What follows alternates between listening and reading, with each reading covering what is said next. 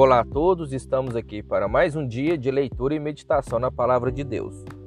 Abra comigo a sua Bíblia em Atos, capítulo 8, versículo 22, que diz assim: Arrepende-te, pois, dessa tua iniquidade, e ora a Deus, para que porventura te seja perdoado o pensamento do teu coração.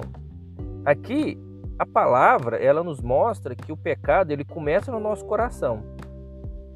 Então, quando a gente ora a Deus, a gente busca discernimento para que isso não seja executado, né? não passe para fora, né? que tudo que a gente pensar no nosso coração for de Deus, né? que seja abençoado.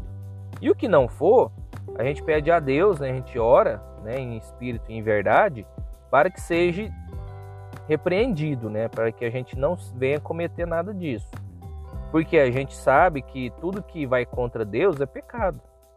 Né? Então a gente vai orar a Deus para que Deus possa repreender tudo que não vem dele. Né? Então isso a gente só consegue fazer se a gente estiver exercitando a oração, se estiver vigiando, a gente consegue. Né? Porque isso é a parte espiritual, não é a parte humana. A gente vai orando e, e vai vigiando os nossos pensamentos, né? E a gente consegue discernir o que é de Deus e o que não é. E o que não for, a gente pede repreensão. Tá bom? Que a gente possa fazer isso todos os dias da nossa vida. Orar, pedir a Deus discernimento. Tá bom?